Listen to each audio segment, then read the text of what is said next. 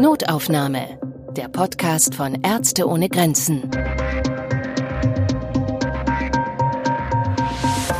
Herzlich willkommen, liebe HörerInnen, zu Notaufnahme, dem Podcast von Ärzte ohne Grenzen. Mein Name ist Anna Dushime, ich bin Journalistin und Podcasterin. Und ich bin Christian Katzer und arbeite im Berliner Büro von Ärzte ohne Grenzen. In diesem Podcast wollen wir mit Menschen sprechen, die für Ärzte ohne Grenzen auf der ganzen Welt im Einsatz sind. Sie unterstützen dort, wo die Gesundheit der Menschen besonders bedroht ist, weil zum Beispiel staatliche Gesundheitssysteme Betroffenen nicht ausreichend helfen können. Das geht allerdings nur, wenn etwas anderes schon da ist. Eine Basis nämlich. Strom, Wasser, Geräte, medizinisches Equipment, Schutzanzüge, Lebensmittel, im Grunde also eine komplette Infrastruktur. Um all das kümmern sich Logistikerinnen wie Elisabeth Brandt, die heute bei uns saß. Hallo Elisabeth. Hallo. Elisabeth, du bist für Ärzte ohne Grenzen häufig echt lange unterwegs, so bis zwölf Monate am Stück äh, und koordinierst dabei die Logistik äh, für Einsätze. Genau. Ich habe da gleich tausend Fragen, aber bevor wir da richtig einsteigen, wollen wir unseren Hörerinnen eine Minute da geben, um sich damit vertraut zu machen, was denn Logistik überhaupt ist, was es heißt und ähm, wie das funktioniert. Unter Logistik verstehen wir im Allgemeinen die komplette Organisation und Sicherstellung des Warenstroms. In einem Einsatz von Ärzte ohne Grenzen ist sie viel mehr als das. Und am Anfang erstmal nichts. Startet ein neuer Einsatz in einem bisher nicht erschlossenen Gebiet, sind Logistikerinnen die Ersten vor Ort. Ihre Aufgabe? Einrichtung und Aufbau von Orten für die Krankenpflege, Wohngebäude, Stromversorgung, Wasser, Internet, Transport, Lagerung, Lebensmittelbeschaffung, Sicherheit. Eine vollständige Infrastruktur also. Ohne ein Netzwerk aus lokalen Handwerkerinnen, Personal und Versorgerinnen geht das nicht. So ein Netzwerk zu bilden, braucht jedoch Zeit und Vertrauen, das man unter den lokalen Mitarbeiterinnen erst gewinnen muss. Läuft der Betrieb an und beginnen die medizinischen Einsatzkräfte ihre Arbeit, liegt der Fokus auf dem möglichst reibungslosen Ablauf des Alltags. Während man zum Beispiel die Beschaffung von Equipment lange im Voraus planen muss, gilt in anderen Fällen das blitzschnelle Handeln. Etwa bei akuten Umweltkatastrophen oder wenn sich Konflikte intensivieren und Menschen gewalttätig werden. Logistik heißt im Einsatz mit Ärzte ohne Grenzen also, ständig am nötigen Gerüst für die medizinische Versorgung zu bauen. Elisabeth, wir haben ja gerade eine ziemlich schöne Definition von Logistik gehört. Du kommst also sozusagen als Erste in einem neuen Einsatzgebiet und stehst im Grunde ja ganz am Anfang. Ich stelle mir das extrem stressig vor, aus vielen verschiedenen Gründen, weil ich mich auch frage, so, woher weiß man, also womit fängt man an? Ist man nicht irgendwie überwältigt von den ganzen tausend verschiedenen Bausteinen, die da irgendwie zusammenwirken müssen? Ja, das ist schon wirklich etwas ähm, sehr Schwieriges. Also ich hatte bis jetzt das Glück, dass ich noch nie ganz ohne äh, Vorarbeit oder in ein ganz neues Projekt äh, oder ähm, in ein neues Land gekommen bin, sondern wir haben eher mhm. neue Projekte aufgebaut und dort war es dann so, dass eine gewisse Infrastruktur schon als Rückhalt da war mhm. in Form von Personen, die man kannte oder von Familien oder von äh, Notbedürftigen, die dann einem in irgendeiner Weise auch geholfen haben. Und als Logistiker hält man sich da eigentlich wirklich sehr nah an die Vorgaben, die die Mediziner beziehungsweise die ähm, Epidemiologen oder so, sowas schon gemacht haben. Also mhm. ähm, da sind bereits Menschen vor Ort, die gesehen haben, was sind denn die Bedürfnisse der Menschen? Und dann beginnt sich das Ganze auch ähm, eigentlich schön zu fokussieren, mhm. äh, weil die Programme, die möglich sind, dann bereits vorgeschrieben sind und daher dann ähm, tollerweise von MSF es bereits einen tollen Maßnahmenkatalog gibt, an den man sich dann relativ gut halten kann. Also Maßnahmenkatalog auch im Sinne von, was ist notwendig für das Personal, das zum Beispiel gebraucht wird, das medizinische Personal, wie auch zum Beispiel das Sicherheitspersonal oder Fahrer, die bestimmen dann auch die Größe der Gebäude, die man braucht, die Größe der Infrastruktur, die Größe der Generatoren und dann natürlich auch des, des Warenstroms. Also wenn man sich an den Projekten oder den ähm, Aktivitäten entlang handelt, kann man mhm. da relativ äh, leicht, in Anführungszeichen, sich dann eine Strategie suchen. Aber ja, am Anfang ist es ein ziemlich großes Chaos und man muss erst mal wissen, wem man vertrauen kann und mit wem man reden kann und wie alles passiert. Das heißt, du kommst dann da an und dann sagt jemand, ah, Elisabeth, schön, dass du da bist. Ähm, ich brauche bitte eine Klinik. Oder wie kann ich mir das vorstellen? das ist äh, so ungefähr. Also das Schöne ist, ähm, man, es kommt jemand hin und sagt, äh, wir haben jetzt gesehen, dass ich zum Beispiel war das in Irak so, äh, da wollten wir eine Klinik aufbauen im Nirgendwo und dort hieß es dann, ja, was für eine Klinik wollt ihr denn überhaupt? Also mhm. wie viele Leute sollen da denn da reingehen? Wie viele Patienten braucht ihr? Was für eine Aktivität, wie zum Beispiel, äh, ist es jetzt eine Kinderklinik oder ist es eine Verbranntenklinik oder ist es eine Klinik nur für, für in Anführungszeichen, nur für Diabetiker? Und dementsprechend erklärt sich ja auch, was wir dann brauchen. Und das ähm, ist dann bei dir automatisch im Kopf so alles vorprogrammiert? Wenn ich jetzt sage, ich brauche eine Klinik für Kinder, dann geht bei dir das Registerfach Kinderklinik auf und. Um äh, Himmels Willen, nein. Also das Tolle ist, dass man als Logistiker einen, einen großen, großen Hinterhalt hat in, in meinem Fall in Amsterdam, im Head, sogenannten Headquarter, die einem dann mit Rat und Tat zur Seite stehen. Also für alles gibt es einen Berater, von der Konstruktion, von was in einem Hospital sein muss, was die jeweilige äh, Aktivität für äh, Besonderheiten oder für Ansprüche hat an ein Gebäude, zum Beispiel Tuberkulose äh, muss ein Gebäude für Tuberkulose muss ganz anders aufgebaut sein mit Belüftung als zum Beispiel nur eine äh, Klinik für Erste Hilfe. Da bekommt man dann alle Informationen von äh, der medizinischen Seite wie auch von der baulichen Seite erstmal zugestellt und dann versucht man das vor Ort dementsprechend dann äh, zu finden oder aufzubauen. Ich stelle mir das so vor, dass da auch insbesondere, also sowieso ist die Kommunikation mit den lokalen äh, MitarbeiterInnen vor Ort äh, extrem wichtig, aber da ja nochmal insbesondere in deinem Arbeitsbereich, dann äh, so, sozusagen die, die Leute, die entsandt werden, die wechseln ja immer mal wieder, würde ich ja. jetzt sagen. Und die lokalen Mitarbeiter sind vielleicht aber oft dann diese Konstante, also auch so ein bisschen wie diese Berater, von denen du gerade gesprochen hast, in genau. den Headquarters sind ja die lokalen Mitarbeiter sozusagen durchgehend vor Ort und haben wahrscheinlich auch ziemlich viel Wissen, so wie, wie, wie stellt ihr den Kontakt sozusagen her? Wie, wie verläuft die Kommunikation und die Zusammenarbeit? Also was man wissen muss, ist, dass Ärzte ohne Grenzen eigentlich ein tolles Arbeitsmodell hat, nämlich, dass sie sagen, dass eigentlich höchstens zehn Prozent der Mitarbeiter ähm, eingeflogen werden oder extern ah, sind. Und die Rest okay. sind alles Menschen von vor Ort. Und das ist wie du richtig gesagt hast, das ist die große Stütze.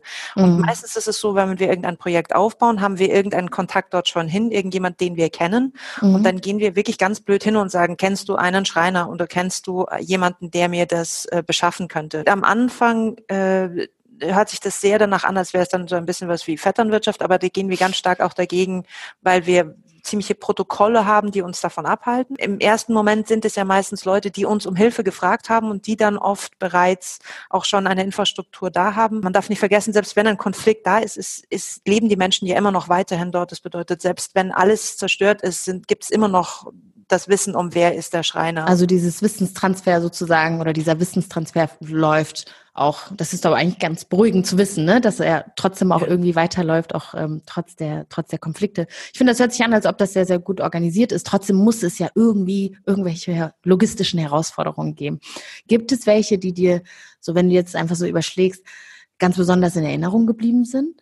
Logistische Probleme oder Herausforderungen sind solche, die man eigentlich normalerweise nicht erwarten würde oder die einen in, äh, erstmal äh, kurios vorkommen. Zum Beispiel war es so, dass wir ein in Nigeria ein äh, Flüchtlingslager oder beziehungsweise Vertriebenenlager unterstützt haben. Und in dem Fall brauchten die Menschen wirklich das Allernötigste. Und das Allernötigste in dem Moment waren zum Beispiel auch, dass jede Familie, die nichts mehr am Leib hatte, einen Kochtopf bekommen sollte. Dieser Kochtopf war relativ schwer zu erhalten, weil in Nigeria gibt es nur Kochtopfsets von mindestens drei Kochtöpfen. Und dann musste es dann eben mussten dann Menschen loslaufen und mit Händlern versuchen zu diskutieren, dass wir 650 Sets kaufen, aber nur den mittleren Kochtopf nehmen und sie den Rest dann wieder verkaufen.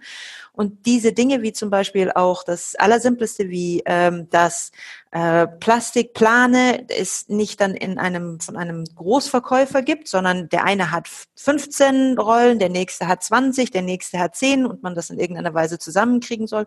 Oder zum Beispiel so Dinge wie, dass man äh, Holz kauft und dieses Holz nicht gelagert ist und sich dann wunderschön verdreht und man das Ganze dann nochmal kaufen muss und nochmal bauen muss. Das kann sehr, sehr frustrierend sein in diesem Moment, aber im Prinzip, glaube ich, ist es so, dass wir als Logistiker diese tollen Vorgaben bekommen, die von Headquarter oder von den Spezialisten und wir versuchen müssen, diese dann auf das zu adaptieren, was wir vor der Nase haben. Und das heißt nicht unbedingt, dass es dann dem entspricht, was dieses ähm, Hirn von mir oder mein Gefühl von, von dem, wie ich das ja in Deutschland kennengelernt habe, mit der DIN-Norm, also deutschen Industrienorm genormten Wesen, sondern ich muss dann eben Abstriche machen und merken, das geht trotzdem, auch wenn die Schraube nicht genauso aussieht wie die andere, sie hält trotzdem. Und das kann manchmal sehr frustrieren, aber ich glaube, das ist es, was wir Logistiker sehr gut können. Wir können ähm, Unwegsamkeiten nehmen, Unmöglichkeiten nehmen und sie dann trotzdem möglich machen. Und das ist sehr lustig und sehr inspirierend, aber gleichzeitig kann es, ein, kann es eine große Herausforderung sein. Das glaube ich sofort. Ich frage mich aber, du hast ja vorhin auch so ein bisschen über die klimatischen Bedingungen gesprochen, die es manchmal auch ein bisschen schwieriger machen können. Ja. Ähm, Regen ist ja nicht gleich Trinkwasser. Wie macht ihr das mit der Wasserversorgung? Also das äh, stelle ich mir so tricky vor. Ja, da hast du vollkommen recht. Das ist eine auch der ersten Dinge, die eigentlich auch meistens gebraucht wird. Also Wasserversorgung mhm. ist ja nicht jetzt nur, dass die Menschen trinken können, sondern auch kochen und ähm, sich vor allem waschen müssen. Und dafür gibt es ganz verschiedene Ansätze bei Ärzte ohne Grenzen. Ähm, aber zum Beispiel, was wir ganz oft machen, ist, dass wir ein eigenes Wasserreservoir erstellen. Ähm, zum Beispiel, was es so gibt, sind so eine sogenannte Wasserblase. Das haben wir auch in diesem Flüchtlingslager da zum Beispiel gemacht. Man muss sich vorstellen, wie so eine riesengroße Wasserbombe und da ähm, die so hoch aufgedockt wird und in die man Wasser reinpumpt und in denen alle möglichen Menschen ähm, dann Wasser entziehen können. Und das ist eigentlich ganz verrückt, weil so eine Blase und dieser ganze Ausstellung, das ist wirklich erstaunlich. Das ist knapp 50 Euro, die die kostet, wenn man, wenn man die sich äh, bestellt, also in dem Fall oder oder oder ähm, anliefern lässt. Und die kann aber so eine Blase bis zu 3000 Menschen eine Woche lang versorgen. Und das Einzige, was man dazu noch braucht, ist natürlich noch Wachpersonal und Leute, die die anderen anweisen und und und äh, Benzin für die Pumpe. Aber man kann unglaublich äh, schnell mit wenigen Mitteln einen unglaublichen Unterschied machen.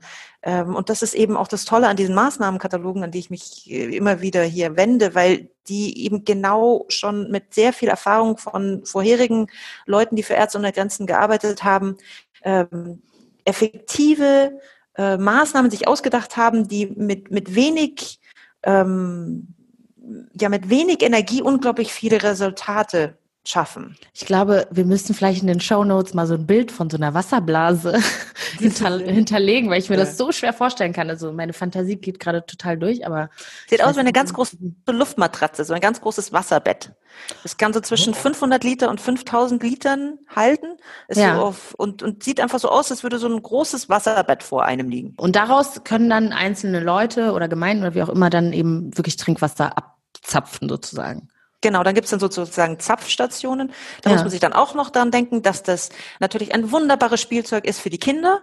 Und dann darf man nicht Wasserhähne haben, die dann lange aufbleiben, sondern man muss Wasserhähne haben, die die zwar runterdrücken können, aber dann aber nicht äh, das ganze Wasser wieder rauslassen können. Dann gibt's auch noch Menschen, die dieses Wasser auch noch behandeln. Das bedeutet, es ist nicht unbedingt ein äh, Wasser, was wir sehr gerne jetzt äh, kaufen würden in Glasflaschen, sondern das ist meistens chloriniertes Wasser, was dann dazu führt, dass man zum Beispiel äh, Tomaten nicht mehr sehr gerne isst, weil die alle nach Chlor schmecken. Andere Früchte nehmen das nicht so auf, aber das sind so ja. Kuriositäten, die noch dazu gehören. Du hast vorhin auch ganz kurz den Irak angesprochen. Dazu würde ich gerne noch mal kurz ähm, zurückgehen, weil ich mir das, also den Einsatz da insbesondere ähm, ziemlich herausfordernd vorstelle. Denn also nach kurz nach dem Sieg über den IS sind ja viele Menschen sozusagen, ja, ich weiß nicht, wie ich das sagen soll, anders äh, ins Geisterstätte irgendwie zurückgekehrt. Ja. Aus meiner eigenen Biografie weiß ich, ich bin in Rwanda geboren und aufgewachsen, habe den Genozid überlebt und wir sind dann eben nach unserer Flucht, als der Genozid dann zu Ende war, ja. dann wieder zurück nach Kigali gekommen.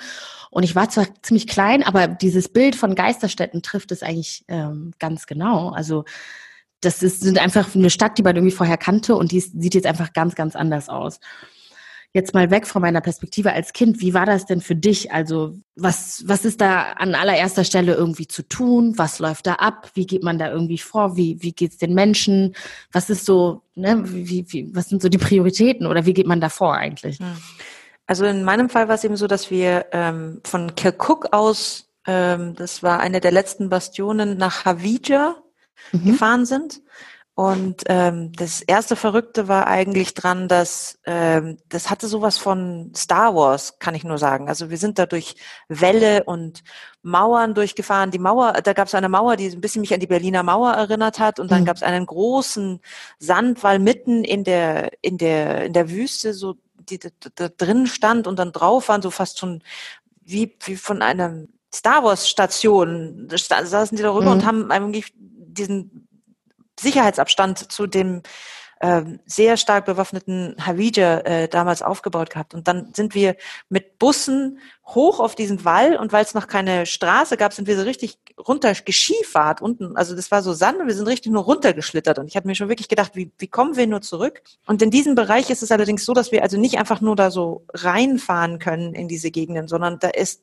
das allererste, was eigentlich gemacht wurde, war, dass die Projektkoordinatorin mit über 22 verschiedenen bewaffneten ähm, äh, Gruppen sich unterhalten hat und von denen die Erlaubnis haben musste, jeden Tag mit 22 verschiedenen. Ich glaube, wir haben 21 Checkpoints gehabt. Ja. diese Checkpoints sind jetzt nicht sowas, wie man sich das vorstellt, wie, wo man in eine Polizeistreife reinkommt, sondern da sind bis unter die Zähne bewaffnete Menschen, die schon sehr lange keine Frauen mehr gesehen haben.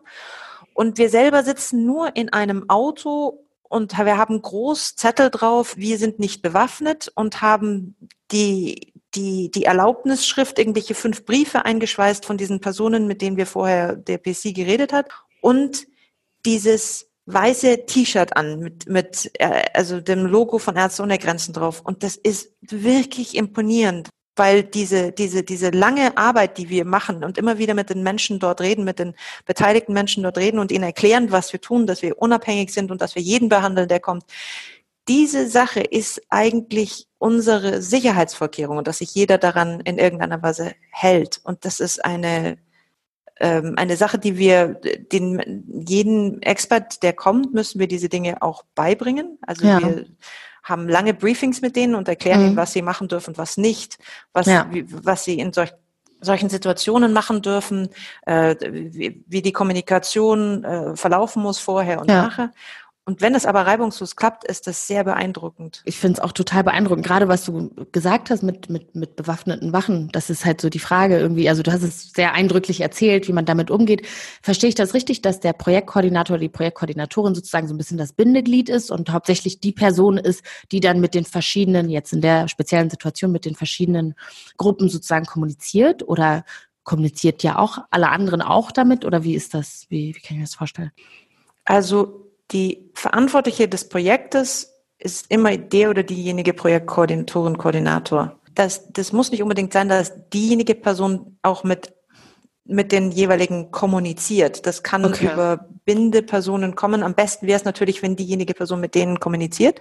Mhm. Aber eigentlich ist jeder Mitarbeiter von MSF von uns ein Advokat. Also jeder Arzt, jeder Fahrer, Stimmt. jeder Einkäufer, jeder, der sichtbar ist, jeder Mitarbeiter von uns ist unsere, ist unsere Versicherung oder beziehungsweise derjenige, der mit den jeweiligen Gruppen kommuniziert.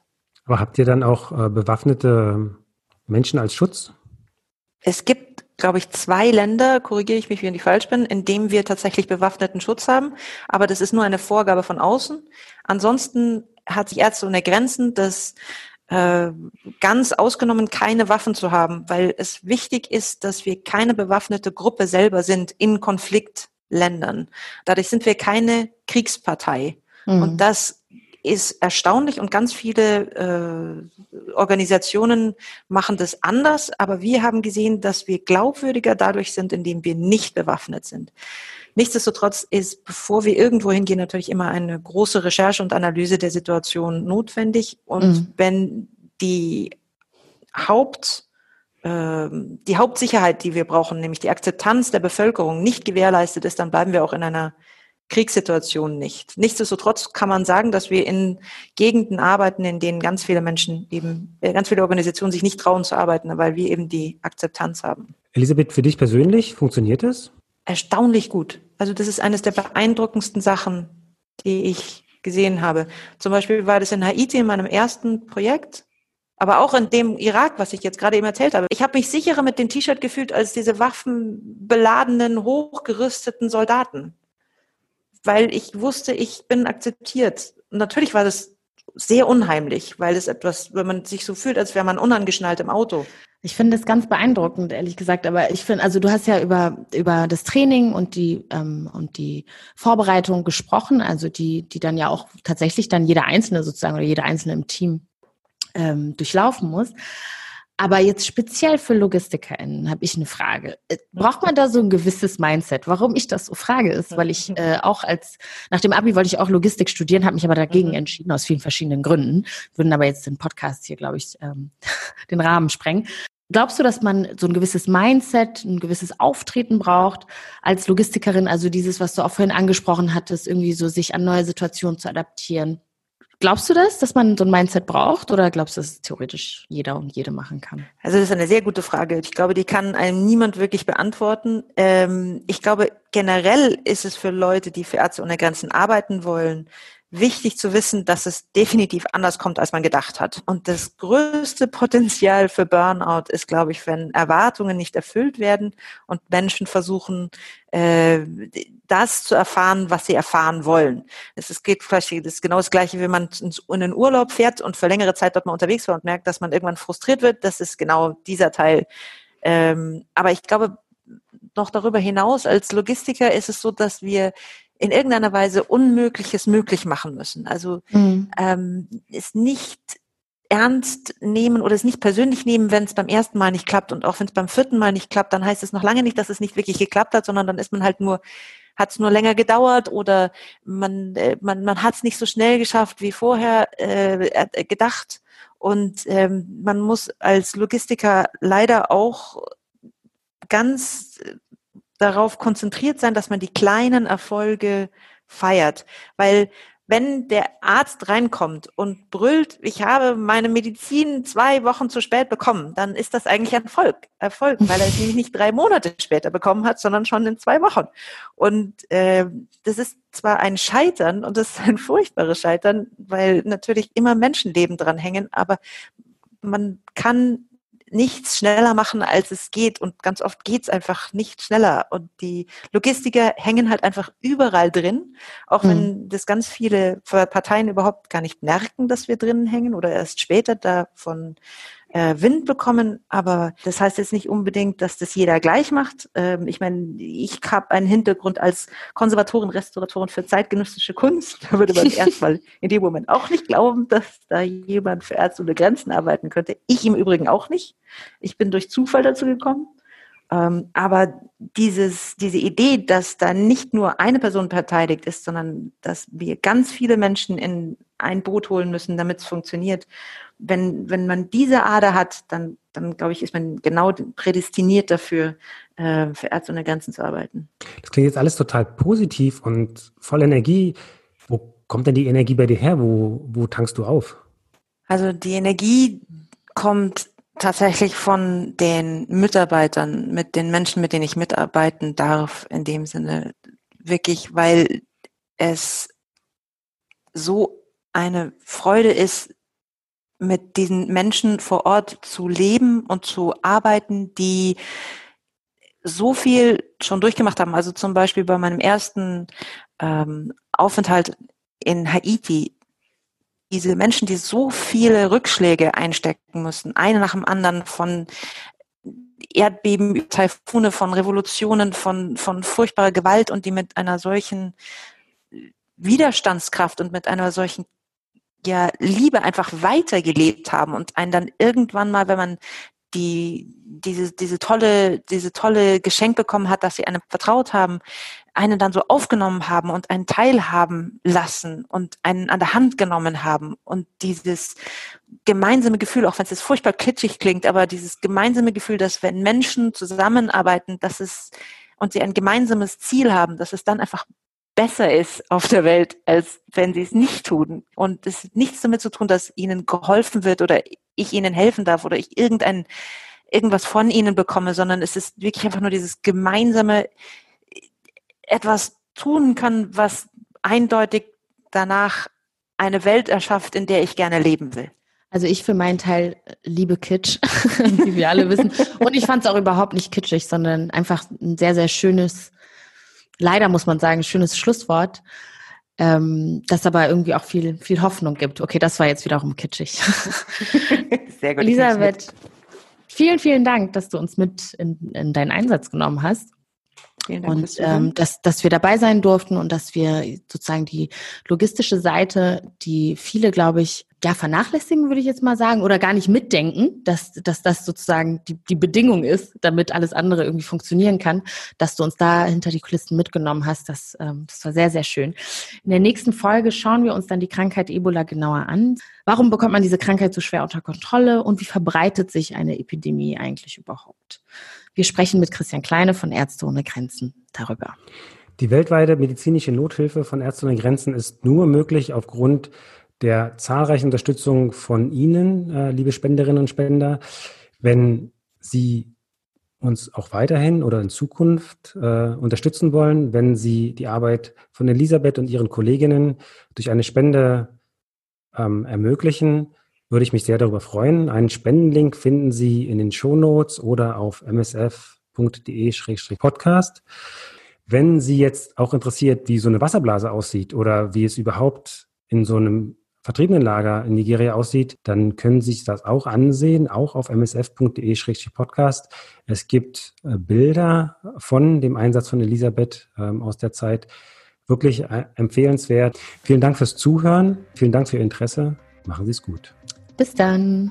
Auf Wiedersehen.